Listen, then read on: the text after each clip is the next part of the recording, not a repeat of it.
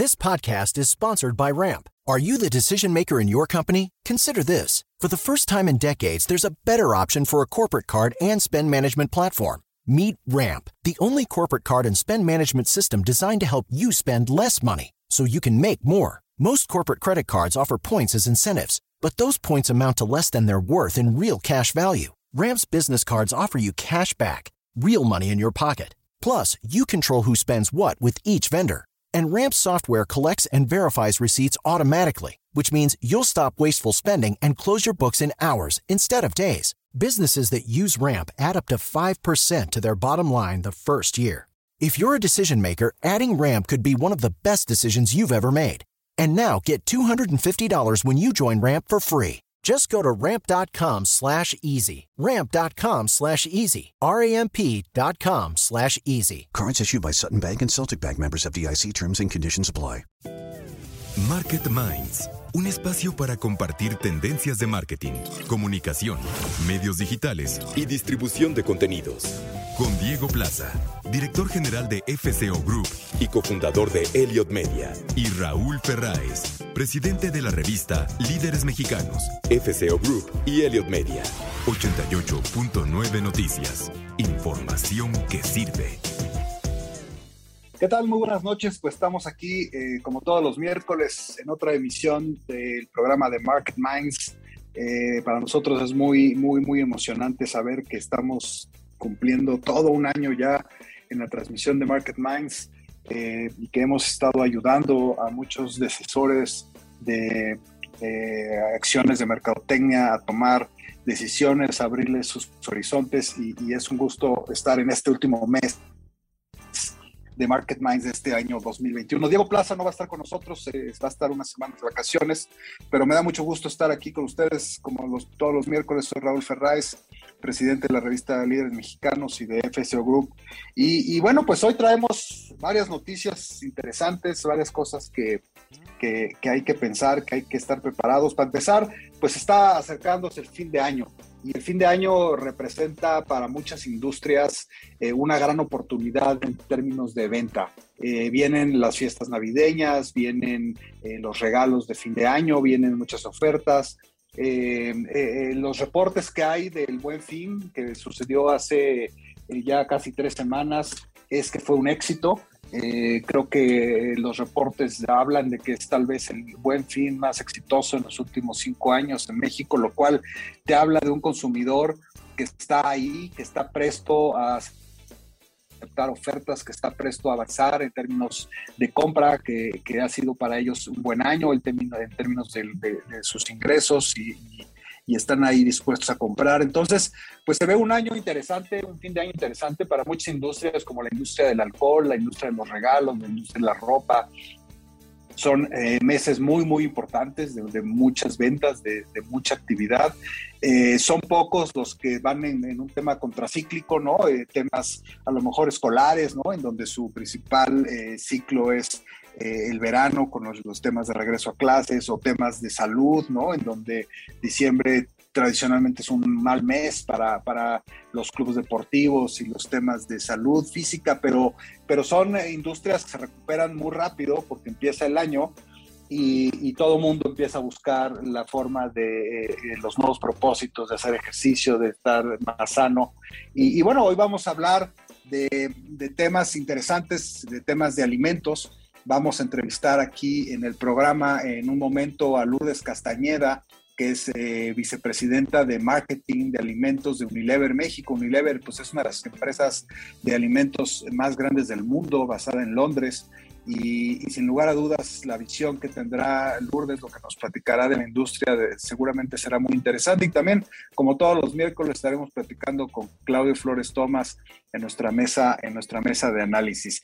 Pero bueno, pues vamos con algunas notas del sector, eh, cosas interesantes. Acaba de anunciar eh, Pinterest, una de las redes de fotografías más grandes del mundo, que está comprando una aplicación de creación de video que se llama Bochi. Yo nunca había oído hablar de, esta, de esta eh, red de aplicación de video, eh, lo cual significa que Pinterest eh, va a integrar el tema de los videos, me imagino que videos cortos, a, su, timeline de, de, fotografías, ¿no? Pinterest es una, es una red social muy especializada en términos de, de que es una red en la que casi no interactúas o no interactúas con nadie, es una red solamente para subir fotografías y compartir fotos, se usa mucho en el mundo de de la parte arquitectónica, de decoración, de cocina, de maquillaje, de muchas cosas en las que la gente solamente quiere ver ideas, quiere ver fotos, quiere ver imágenes. Y creo que esta adición que están haciendo con eh, la aplicación de video, pues habla de una evolución que Pinterest está buscando hacia nuevos horizontes. Creo que es indudable el éxito que ha tenido TikTok con sus videos cortos. Eh, YouTube también los integró con los shorts. Eh, obviamente las demás redes sociales han migrado como Instagram a, los, a las stories y todo esto. Y Pinterest pues, ya se había tardado, pero bueno, ahí está con, con sus nuevas, con sus nuevas, eh, eh, con esta adquisición que va a ser.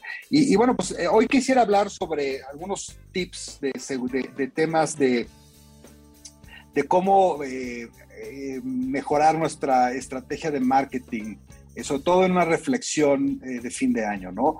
Eh, creo que es muy importante siempre en un mundo tan cambiante como el que se está generando, como el que se está dando en el mundo del marketing, siempre es interesante, siempre es valioso estar muy al pendiente de lo que está sucediendo porque, porque no nos podemos quedar atrás. Este mundo está cambiando tan rápido que tenemos que estar siempre al día, siempre buscando qué cosas nuevas eh, atender. Y, y bueno, estos tres tips que voy a dar tienen que ver mucho con estas nuevas tendencias que hoy estamos envisionando, ¿no? ¿Qué es lo que el consumidor está buscando? ¿Qué es lo que el consumidor está queriendo? ¿Qué es lo que aprecia más? ¿Y por dónde ir en estos nuevos caminos de, del marketing que realmente conecte con nuestras audiencias? Y el primero que, de ellos con el que quisiera yo centrarme es en el tema de la creatividad. De hecho, la creatividad eh, la están nombrando los grandes gurús de la mercadotecnia a nivel mundial como la nueva moneda de cambio del marketing, la creatividad. ¿Y por qué? Eh, a ver, eh, el tema del, entretenimiento está siendo un tema, sin lugar a dudas, que es un breakthrough en la, en la humanidad. O sea, la gente quiere entretenerse, la gente quiere encontrar contenido que los entretenga.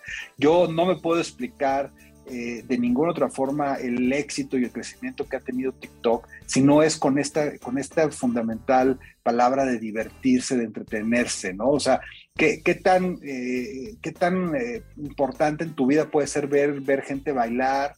Pues no creo que mucho, pero es muy entretenido y, la, y la gente le gusta y lo ve por eso. Entonces, la, nueva eh, moneda de cambio en el mundo del marketing es el, la creatividad. O sea, ¿cómo generamos contenidos que realmente eh, entretengan más a, nuestros, a nuestras audiencias. Eh, obviamente esto es complejo, cuando tienes una marca tienes que comunicar ciertas cosas, tienes que comunicar ciertas, eh, ciertas cualidades del producto y obviamente lo que quieres al final del día es vender tu producto, ¿no? O sea, no, no, cualquiera de director de, de marketing diría, bueno, a ver, no estamos aquí para, para entretener a la gente, estamos aquí para vender productos. Y tienen razón, es un, es, un, eh, es un principio fundamental que no podemos perder de vista. Pero la gente lo que quiere, y, una encuesta así lo demuestra, el 71% de los que se les encuestaron dicen que les gusta ver también contenido comercial entretenido, creativo, diferente, disruptivo. Y aquí el reto es, es, muy importante y yo creo que es algo que no es nuevo. Desde que desde que se inventó la publicidad, eh, la, creatividad ha sido parte fundamental de hacer las cosas, pero yo creo que ahora el tema de la creatividad unido a esta palabra de entretener a nuestras audiencias es fundamental para tener éxito en, la comunicación comercial. El segundo tip eh, que es muy importante que esto hemos hablado ya en varios programas es cómo la autenticidad del mensaje genera eh, lealtad en los consumidores. 31% de los consumidores eh, dicen que buscan marcas que sean realmente reales, que sean auténticas, que tengan contenidos auténticos, que no se vean falsos, que no se vean eh, demasiado eh, digamos, eh, preparados, preproducidos. Eh, o sea, busca, la gente está buscando la autenticidad. Y esto lo, hemos platicado también en los temas de los influencers, ¿no? O sea, ¿por qué pegaron tanto los influencers y por qué millones de personas querían ver al chavo, a la chava en la recámara de su casa generando contenido? Porque era profundamente auténtico, ¿no? No, no había una producción atrás, no había un guion, no había una, una, una, storytelling ya decidido, sino realmente era una persona hablándote sobre su vida, sobre sus deseos, sobre sus preocupaciones, sobre cómo se divertía. Y eso es lo que a la gente le enganchó, esa autenticidad. Entonces, eh, eh, en el tema de la autenticidad de la marca, tiene que ver con muchas cosas, ¿no? Obviamente con un buen producto, cómo conecta ese producto con tus audiencias y cómo logras que, ese producto también tenga una conexión con las causas, las causas que está buscando la gente seguir. Y, finalmente, eh, algo muy importante es que hay que testear y testear y testear. O sea, todo lo que se haga en mercadotecnia, hoy en día tenemos que analizar los resultados, ver los resultados. Es evidente que en un mundo que está cambiando tan rápido en el mundo de la mercadotecnia, muchas veces hay que hacer experimentos, muchas veces hay que experimentar, ver si algo funciona, ver si algo no funciona. Y, la única forma de saber si eso lo puedes volver a repetir es testeando si esos resultados fueron los que esperabas o no y por qué. Entonces, eso es algo muy importante y eso tiene que ver con la data. O sea, ¿qué, qué qué data me generan las cosas que hago, qué, qué data me genera la, información que le estoy transmitiendo a mi, a mi consumidor y cómo puedo usar eso en mi beneficio es algo que sistemáticamente es muy importante. Entonces, e, este diría yo que son los tres pilares fundamentales de la creatividad del, del 2022, perdón, de la mercadotecnia del 2022, que es creatividad, autenticidad y constantemente estar testeando los productos. Es un gusto recibir a Claudio Flores en nuestra mesa de los miércoles. Claudio, ¿cómo estás? Muy bien, querido Raúl, un placer estar aquí contigo en Market Minds para analizar las tendencias, los insights eh, y las estrategias de marketing enfocadas, en este caso, en alimentación, querido Raúl. Yo no sé, pero a mí me parece que diciembre no es un buen mes para hablar de alimentación, este Claudio. Pues al menos no de buena alimentación o de alimentación mesurada, Raúl, porque yo al menos ya llevo un par de kilitos nada más en el maratón Guadalupe Reyes, que sabemos que siempre. Creo que no hay pues, forma, ¿verdad? no, no. Además, en México tú lo sabes muy bien, Raúl. Eh, nos gusta festejar reuniéndonos y alimentándonos, por no decir bebiendo. ¿Crees realmente, Claudio, que hay una concientización mayor en los temas de obesidad? Porque sigues viendo las estadísticas, México uno de los países con más obesidad del mundo, el otro día lo platicábamos, creo que contigo en una mesa también. Eh, el tema de la pandemia creció los índices, índices de, de, obesidad en todo el mundo por parejo, ¿no? O sea, se ve, se ve que estar en la casa no nos beneficia en términos de los hábitos de consumo de alimentos, ¿no? O sea, estás ahí en la junta, tienes la alacena al lado, estás el refri. cosas, el refri, entonces, a ver, ¿tú qué traes? O sea, ¿cuál crees que sea eh, este tema de, los temas de alimentación? ¿Sí están cambiando? ¿Es un mito? ¿No están cambiando? Está todo el tema de la nueva etiquetada, ¿no? Que se supone que era justo para evitar la obesidad. A, a, comer más sano. Yo no sé si ya la gente ni siquiera apela eso. ¿Qué opinas? Mira, yo creo que como bien estableces la disrupción pandémica, nos encerró y además nos estresó en términos de brindar incertidumbre a nuestro escenario.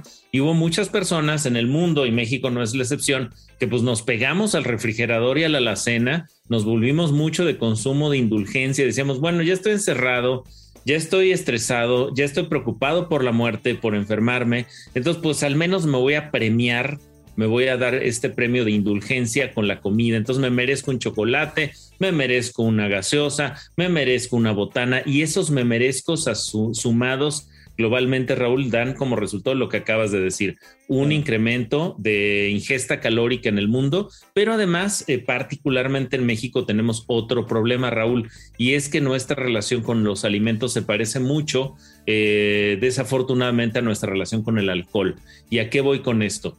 Eh, tú empiezas la semana en un lunes, ¿no? Y entonces el lunes dices, bueno, pues ensaladita, ¿no? Este, el martes pescadito, el miércoles pues este, me busco también este, opciones quizás sanas, pero por ahí de jueves, viernes nos empieza a agarrar el peso de la indulgencia y entonces empezamos a decir, bueno, pues unos taquitos de canasta, unas carnitas, unas empanaditas, unos placollos, este, y no se diga el fin de semana, cuando las y los mexicanos nos reunimos en casa, muchas veces nos reunimos a comer y una de las cosas que hoy agrupan a las familias es justo el comer en torno a una mesa familiar, a una, a una cocina familiar, es decir, al menú que preparaba la mamá, ¿no? El papá, los, los abuelos, las abuelas que eh, apapachan a hijos e hijas, nietos y nietas, mi querido Raúl, justo atrayéndolos a la mesa familiar. ¿Por qué? Porque hicimos, híjole, tu tía Raúl hizo el bacalao que siempre probamos los ¿no? a fin de año se preparó unas carnitas, trajimos unos este, pastes.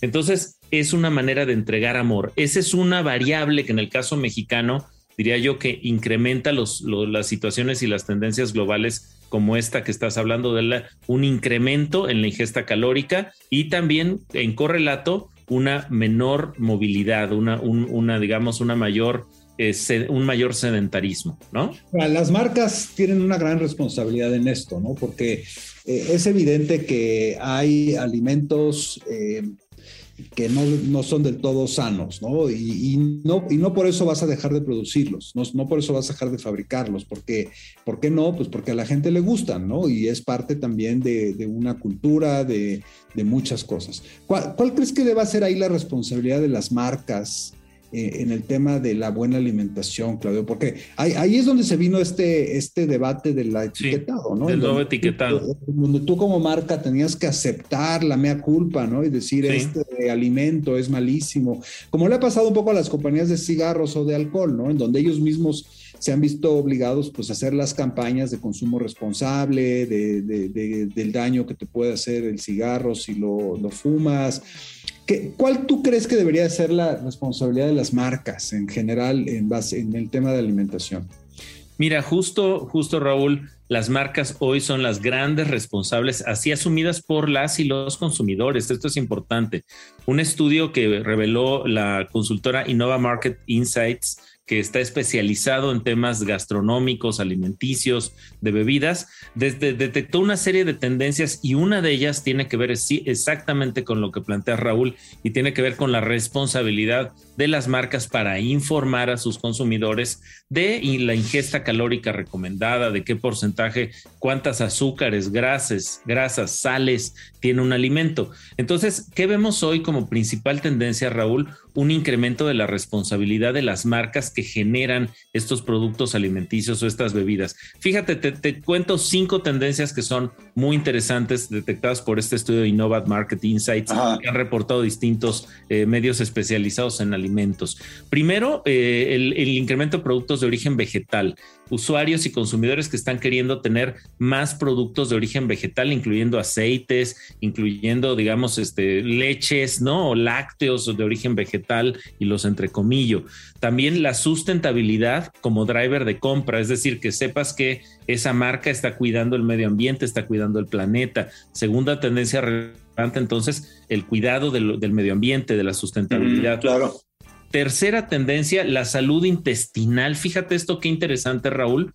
Hay, una idea de que hoy el intestino está más, digamos, está conectado, estamos entendiendo sus conexiones con el cerebro y empieza a ver estos usuarios muy preocupados por cómo está mi intestino vinculado con mi salud mental y cerebral la cuarta tendencia que a mí me parece muy, muy rica, muy deliciosa, diría yo, que es la de sabores novedosos. Y aquí te tengo un ejemplo, Raúl, para todo el auditorio, porque aquí sí podemos, entiendo, mencionar una que otra marca como ejemplo de estrategias de marketing innovadoras. En Reino Unido, en, el, en, Inglaterra, eh, la marca más famosa de snacks, que se llama Joe and Seth's, eh, creó unas palomitas gourmet con sabor a cerveza Budweiser.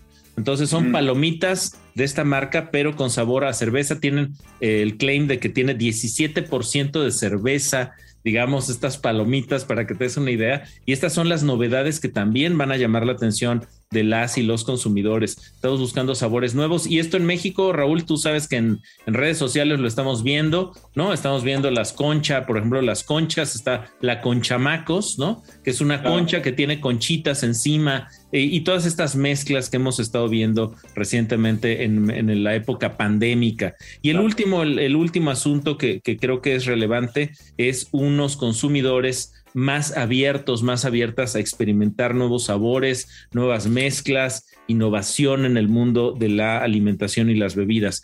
¿Cuáles son los dos retos? Así como hay estas cinco tendencias, ¿cuáles son los dos grandes retos de cualquier marca que quiera vender alimentos o bebidas en este ciclo? Primer reto, la desaceleración económica, que va a reducir, digamos, el gasto que puedan hacer consumidoras y consumidores en esta materia. Y el segundo, el incremento de precios en los insumos. Raúl, está creciendo el precio de las cosas, hay un proceso inflacionario global y México, desafortunadamente, no es la excepción. Pues yo creo que para las marcas sí es muy importante, obviamente, seguir vendiendo y como bien dices, se vale innovar, se vale antojar a la audiencia con cosas nuevas, con temas eh, deliciosos, ¿no? Pero yo creo que en la, en la comunicación de las marcas sí debe haber una mayor responsabilidad, sobre todo en el tema de, de las porciones, ¿no? De, de, obviamente la alimentación sana también. Y, y, de, y de empezar a ver que todos estos productos pues deben de ser vistos como indulgencias no de todos los días, ¿no? Sino de vez en cuando. O sea, que eso es lo que realmente acaba convirtiendo una persona en obesa. Y, de una u otra forma, eh, pues eh, aunque es responsabilidad última del consumidor, creo que las marcas deben de generar esa concientización, ¿no? Y, creo que sí va a ser una tendencia que, que, la estamos viendo, ¿no? Porque, porque yo, yo creo, Claudio, no sé tú, que, que la ciencia no nos va a llevar pronto a, a, realmente encontrar productos que no engorden, ¿no? O sea, es imposible. O sea, siempre finalmente las cosas más ricas eh, pues estarán ahí y, generalmente son las cosas que más calorías y más eh, más más eh, poco sanas son digamos pero pues ahí está el gran reto no de las empresas ahí está nuestro enorme reto que diría yo para sintetizar en una sola frase Raúl cuidado con el exceso de indulgencia eh, una indulgencia es excepcional, no es para todos los días, ¿no? Pero bueno, lo más que ya viene enero y en enero. Ahí viene el gimnasio. Nos ponemos a hacer ejercicio. Gracias por, gracias por estar en la mesa de los miércoles y ahí nos vemos en la próxima semana. Gracias, Claudio. Ahí estamos como todos los miércoles, nuestra entrevista. Hoy tenemos un entrevistado de lujo. Eh, su nombre es Lourdes Castañeda y ella es vicepresidente de marketing de alimentos de Unilever México y Latinoamérica. Lourdes, ¿cómo estás? Muy bien, Raúl, muchas gracias. Me imagino ya eh, apurada con el fin de año, ¿verdad? Sí, la verdad, eh, cerrando, cerrando el año, una agenda complicada en estos días, pero muy contentos por la invitación y tener la oportunidad de platicar contigo.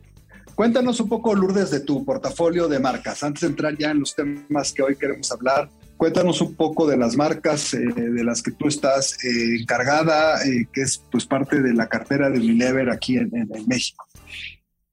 Mira, en Unilever de México tenemos en nuestro portafolio de alimentos tres marcas principales, que es Nor, Hellmann's y Maicena, ¿no? Eh, en categorías diversas, caldos, sazonadores, sopas, eh, mayonesas, aderezos, fécula de maíz. Eh, es nuestro portafolio principal, Raúl. Muy bien, son marcas muy conocidas, ¿no? que tienen una gran presencia en el mercado. la mayoría de ellas llevan muchísimos años ya aquí en México, ¿no? Así es, Raúl, la verdad, contentos de tener un portafolio que podemos decir que, tiene presencia en más del 90% de los hogares mexicanos. Cuéntanos un poco, Lourdes, cómo ha cambiado eh, en los últimos años y sobre todo con el tema de la pandemia eh, eh, la perspectiva del consumo de alimentos en México. Mira, en realidad, sobre todo, como comentas, en el tema de la pandemia, vivimos cambios importantes, ¿no? Cambio importante en nuestro estilo de vida. El estar en casa nos dio la oportunidad de ser más conscientes, sobre todo en lo que comemos, ¿no? Eh, hoy en día los mexicanos tenemos oportunidad de, de, tener más conciencia acerca de, de, la importancia de cuidar la salud y la importancia de la alimentación como un vehículo para poder hacerlo, ¿no? Y dentro de la pandemia, la realidad es eh, que lo, que lo que detonó es que hay un mayor número de personas hoy cocinando en el hogar, ¿no? Eh, de acuerdo a números de Nielsen, más del 35% de crecimiento tuvieron la parte de insumos, eh, de insumos para cocinar y eso nos habla de la importancia del cambio, ¿no? Oye, pero este, este, este tema de, de, mejor consumo de alimentos, creo que es una tendencia que ya venía, ¿no? sobre todo hacia las nuevas generaciones, ¿no? El tema de, de, la alimentación más sana, del ejercicio, de muchas cosas. Porque en el tema de la pandemia yo he escuchado que, de hecho, el nivel de los índices de sobrepeso crecieron dramáticamente o, o crecieron importantemente durante la pandemia, ¿no? Entonces, Tal, tal, vez no es, no, no, no, no necesariamente la pandemia nos ha enseñado a comer mejor, ¿no? No, no es que la pandemia nos haya enseñado a comer mejor. Me parece que lo que resaltó fue el awareness sobre cómo comer puede ayudarte a fomentar el tener una mejor salud. Y es cierto, ¿eh? hoy tenemos un camino súper importante a recorrer todavía, eh, todavía en términos de, de, nuestra alimentación, pero creo que comenzamos a tener una brecha de crear conciencia y de cómo una alimentación puede tener un impacto positivo hacia el bienestar de, de nosotros. Ahora, el término este del desperdicio este, es un tema importante porque, eh, pues por un lado vemos eh, obviamente muchas eh, empresas y muchos mercados que consumen muchos alimentos y hay otros que, que no. ¿Cómo, ¿Cuál es la perspectiva respecto a la problemática del desperdicio que tienen ustedes como empresa? Mira, sin duda, y lo mencionaste, ¿no? es increíble porque nadie debería de sufrir hambre, ¿no? Ni mucho menos en un mundo donde tenemos eh, millones de toneladas de alimentos que se desperdician anualmente, ¿no? Es una problemática no solamente social, sino también con un impacto ambiental importante, ¿no? Entre el 8 y 10% de las emisiones globales de gases de efecto invernadero provienen del desperdicio de alimentos cifras que son impresionantes y la verdad eso nos recalca la tarea que tenemos nosotros como una empresa no dedicada a la producción de alimentos, de nuestro rol en sensibilizar a la población sobre el tema, ¿no? Y nosotros dentro de Unilever, la realidad es, eh, siendo parte de nuestra estrategia de sustentabilidad, ¿no?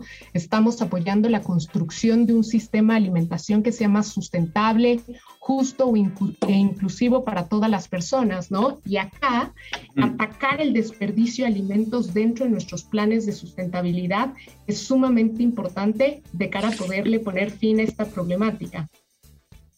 Claro, porque eh, las acciones que ustedes han impulsado, como ya ahorita nos adelantabas, algunas de ellas son, son muy importantes, pero, pero ¿qué tanto creen ustedes que esas acciones realmente eh, logren el resultado que estamos esperando? Mire, en realidad nosotros lo que creemos y, y, somos realistas en ese sentido, que no es un solo jugador el que va a poder hacer la diferencia en un, en un problema tan importante, ¿no? Pero por eso hay el tema de...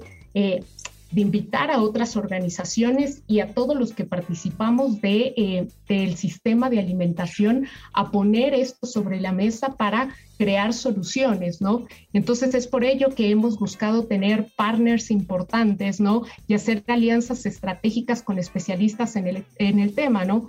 Te, te pongo como ejemplo, ¿no? Que en marzo de este año fuimos firmantes de Pacto por la Comida, ¿no?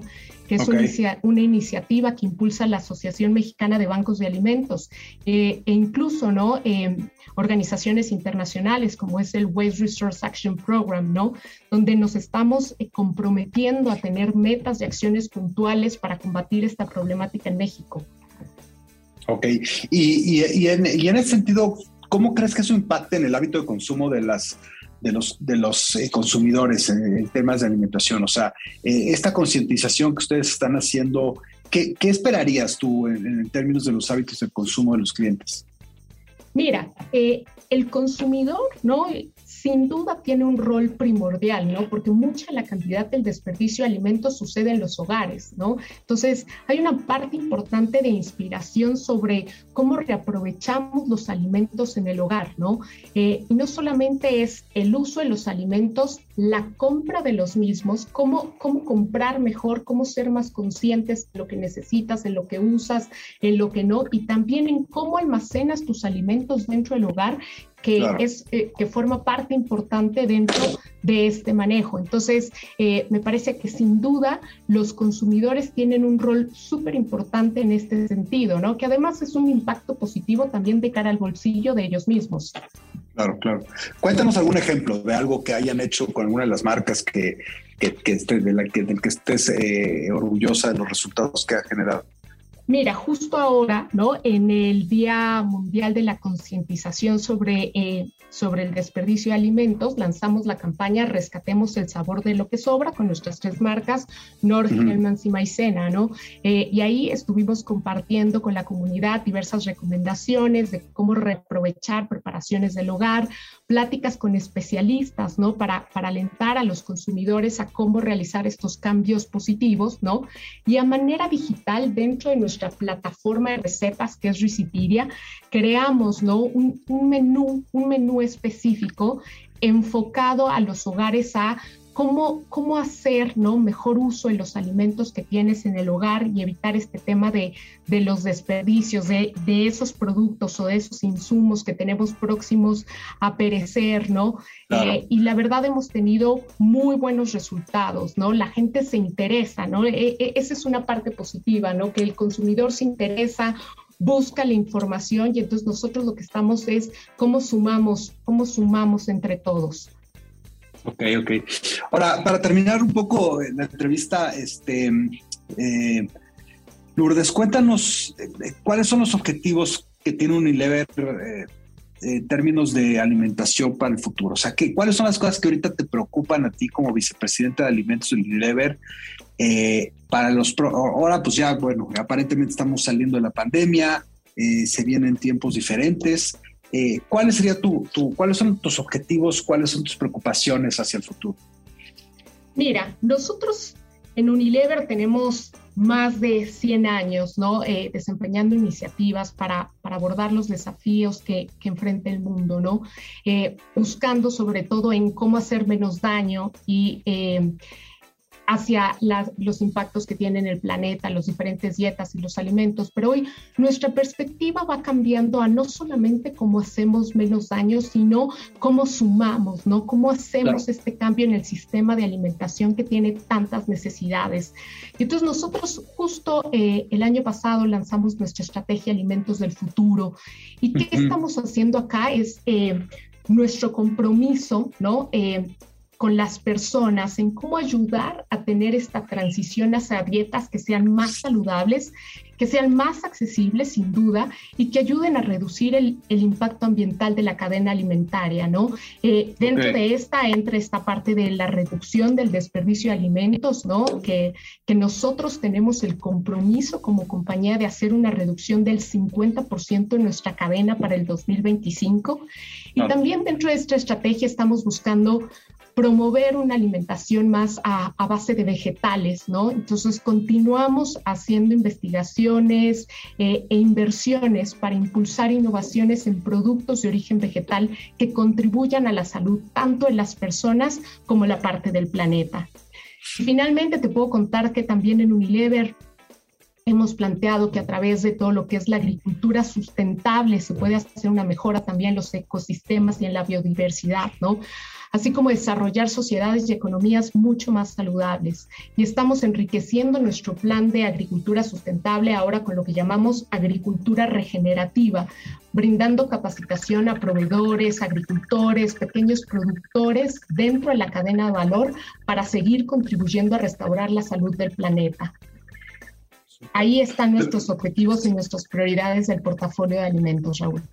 Pues yo creo que sin lugar a dudas, eh, Lourdes, ustedes, Unilever es una empresa líder, obviamente mundial en muchas cosas, no solo en alimentos, pero, pero yo creo que sobre todo es una empresa que está poniendo el ejemplo, ¿no? Y eso yo creo que es bien importante, o sea, es una empresa vanguardista, es una empresa con una visión de futuro, es una empresa con una eh, gran responsabilidad, ¿no? En los temas medioambientales, en los temas de, de, comportamiento global. Yo, creo que el, ser tan global es el, el hecho de que Unilever sea una empresa empresa global les da una ventaja muy importante, ¿no? De tener una visión en muchos países de cómo están eh, manejándose o cómo están reaccionando muchos mercados. Y eso, sin lugar a dudas, es un know-how valiosísimo, ¿no? Para ustedes. Y yo creo que es un ejemplo y te felicito. La verdad es que creo que el trabajo que hacen ustedes ahí es muy valioso y yo creo que es, es importante darlo a conocer, Lunes, porque creo que para muchas otras empresas debe ser un ejemplo de qué es en lo que tienen que preocuparse, qué es lo que tienen que hacer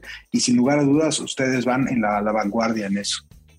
Te agradezco mucho, Raúl, por los comentarios. Para nosotros, sin duda, eh, no siempre, siempre son apreciados y por supuesto, ¿no? Nosotros tenemos el firme compromiso de seguir eh, haciendo la diferencia en la forma en que hacemos negocios. Súper. Pues gracias por estar en Market Minds. Gracias, Lourdes. Eh, interesante entrevista con, con Unilever. Em, creo que es claro que es una empresa auténtica, eh, que está siguiendo sus valores fundamentales, es una empresa muy ética. Y, esto me he dado cuenta yo que y es algo que creo que deberíamos de aprender las empresas que somos 100% mexicanas. Creo que uno de los grandes valores de las empresas transnacionales como Unilever, que tienen eh, operaciones en muchos países del mundo y que son grandes corporaciones internacionales, es que tienen una escala de valores y de procedimientos y de forma de pensar que, que son, la verdad, muy, muy, muy, muy fregonas. O sea, son muy profundas, muy bien armadas están, y eso les da una, una, una capacidad y un nivel de comportamiento que difícilmente tenemos de repente empresas eh, que somos nacionales y que no tenemos esa parte cultural que, que las empresas transnacionales les, les viene de la experimentación que tienen en muchos mercados y de cómo esos mercados se, se, relacionan entre sí y cómo, y cómo de una otra forma todo eso les genera un nivel de aprendizaje que luego lo, lo globalizan y lo vuelven a exportar pues a todos esos mismos mercados, buscando estándares de calidad, de actuación, de profesionalismo, de generación de contenido, de, de, generación de mensaje,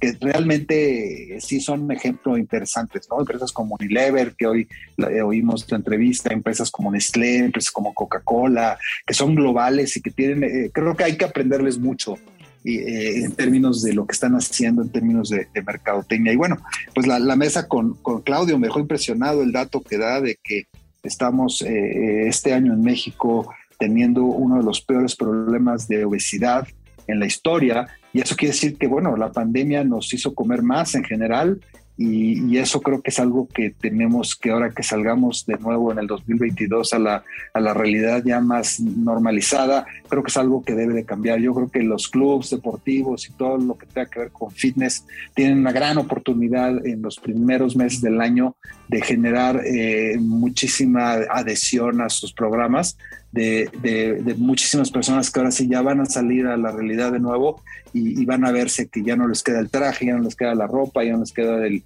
traje sastre para ir a la oficina y, y bueno, va a estar, va a estar simpático. Pero bueno, pasando a otras eh, notas eh, interesantes, me llamó mucho la atención eh, esta semana. lanzó una empresa norteamericana, no, perdón, lanzó, lanzó una empresa en el Reino Unido eh, una empresa de, de, papas fritas, eh, que de hecho es parte de, de Lays, una de las empresas más grandes del mundo de, de papas fritas, que, aquí en México es, es, eh, es Sabritas, creo, sí. Lanzó unos mensajes de, de Navidad que tienen que ver con el tema de la salud mental. Y esto me pareció muy interesante porque nosotros acabamos de hacer un estudio en Elliot Channel en donde de las cosas que más nos sorprendieron de la generación Z es su preocupación profunda por su salud mental. Y esto es un tema que no sé si todos lo estamos viendo eh, de la forma correcta, pero yo creo que con, con, todo lo que está sucediendo en términos de la comunicación, de las redes sociales, de, de, de, de los problemas de, de, interacción entre las familias, entre la sociedad, yo creo que nunca como antes estamos teniendo eh, problemas eh, mentales. Y cuando me refiero a problemas mentales, hablo desde una pequeña depresión o estar triste o está frustrado por lo que estás haciendo, hasta obviamente cosas ya graves, ¿no? De niveles hospitalarios, eso. Pero cuando te vas a lo básico, yo creo que eh, muchas veces yo he oído este sentimiento que se da entre muchos jóvenes, ¿no? Que dicen que, que también el estar viendo redes sociales eh, los frustra mucho, ¿no? Porque ven las, ven las que se según, las que según eso son las realidades de otras personas que siguen, que pareciera que son perfectas, ¿no? porque, porque todo lo que subes a tus redes sociales generalmente pues, son cosas buenas, son cosas cuando estás divirtiendo, cuando estás en la fiesta, cuando estás eh, en un viaje. Y entonces genera una frustración, genera un malestar social generalizado en donde eh, eh, muchas de las personas empiezan a estar frustradas sistemáticamente eh, de, sus propias realidades, ¿no? Porque muchas veces la ventana y con lo que te comparas de una forma sistemática es con las realidades de muchas otras personas que sigues en redes sociales y que aparentemente muchas de esas realidades son mejores que las tuyas. Entonces, este es un problema que ya se viene analizando desde hace tiempo. De hecho, creo que vamos a hacer un programa especial de, esto, de, cómo afecta el tema de las redes sociales en la, salud mental de las personas. Pero volviendo a, la noticia esta que estaba yo platicando de esta empresa del Reino Unido eh, que se llama Walkers, que es de papitas fritas, eh, toda su campaña de Navidad la está haciendo a través de, y, de hecho se asoció con una, con una non-for-profit, una, una, eh, una, una, empresa que, una, una, empresa, una iniciativa que ayuda a la gente a tener una mejor eh, actitud que se, que este, de, en la parte mental. Y están lanzando una campaña alrededor de cómo pasar feliz las vacaciones de, bueno, las, las fiestas navideñas, ¿no? Cómo encontrar en, nuestra propia realidad, cómo encontrar en la realidad que estamos viviendo eh, esos sentimientos que representen la felicidad, los temas de sentirte eh, lleno en, ti mismo de lo que estás haciendo, de lo que estás eh, encontrando. Y, ha tenido una gran eh, aceptación la campaña. ha sido una campaña que inclusive está empezando a perfilarse para ganar varios premios. inclusive en las bolsas de papa pusieron un emoji que es una carita feliz para para, para impulsar el tema de la, del well-being en la parte mental.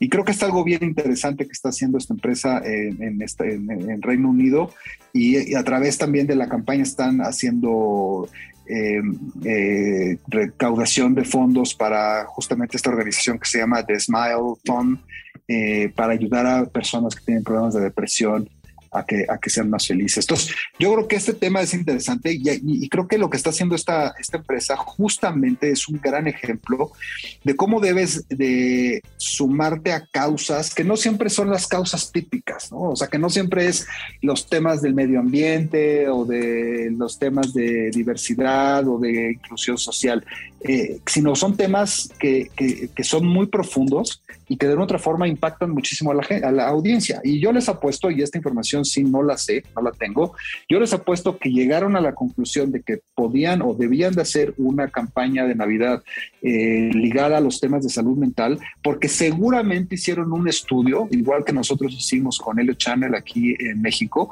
o bueno, en Latinoamérica, en donde se dieron cuenta que los, de los temas de salud mental en la población del Reino Unido estaban siendo un issue un tema de preocupación, un tema de, prender focos rojos. Y entonces, fíjense cómo una marca encuentra un problema social y cómo liga en un tema de autenticidad, de, ¿no? de, de cómo puede representar eh, comerte una bolsa de papitas eh, y, te sumas a un problema que es algo que la gente está sintiendo y que es muy auténtico.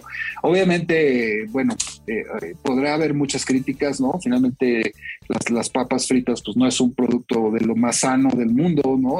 obvio, espero que también estén promoviendo el consumo responsable de, sus productos junto con la campaña de salud mental, pero creo que es bien interesante el caso y, profundizaremos más en este tema. Pero bueno, pues se nos acaba el tiempo del día de hoy, del programa de miércoles aquí en Market Minds. Eh, yo espero que pronto esté Diego Plaza de regreso con nosotros. Eh, y mientras, pues bueno, es ya, eh, hoy es ya 8 de, de enero, perdón, 8 de enero, 8 de diciembre, se nos acaba el año. Y pues les deseo a todos una, una, una muy buena semana. Nos vemos el próximo miércoles acá en Market Minds. Esto fue Market Minds, un espacio para compartir tendencias de marketing, comunicación, medios digitales y distribución de contenidos. 88.9 Noticias. Información que sirve.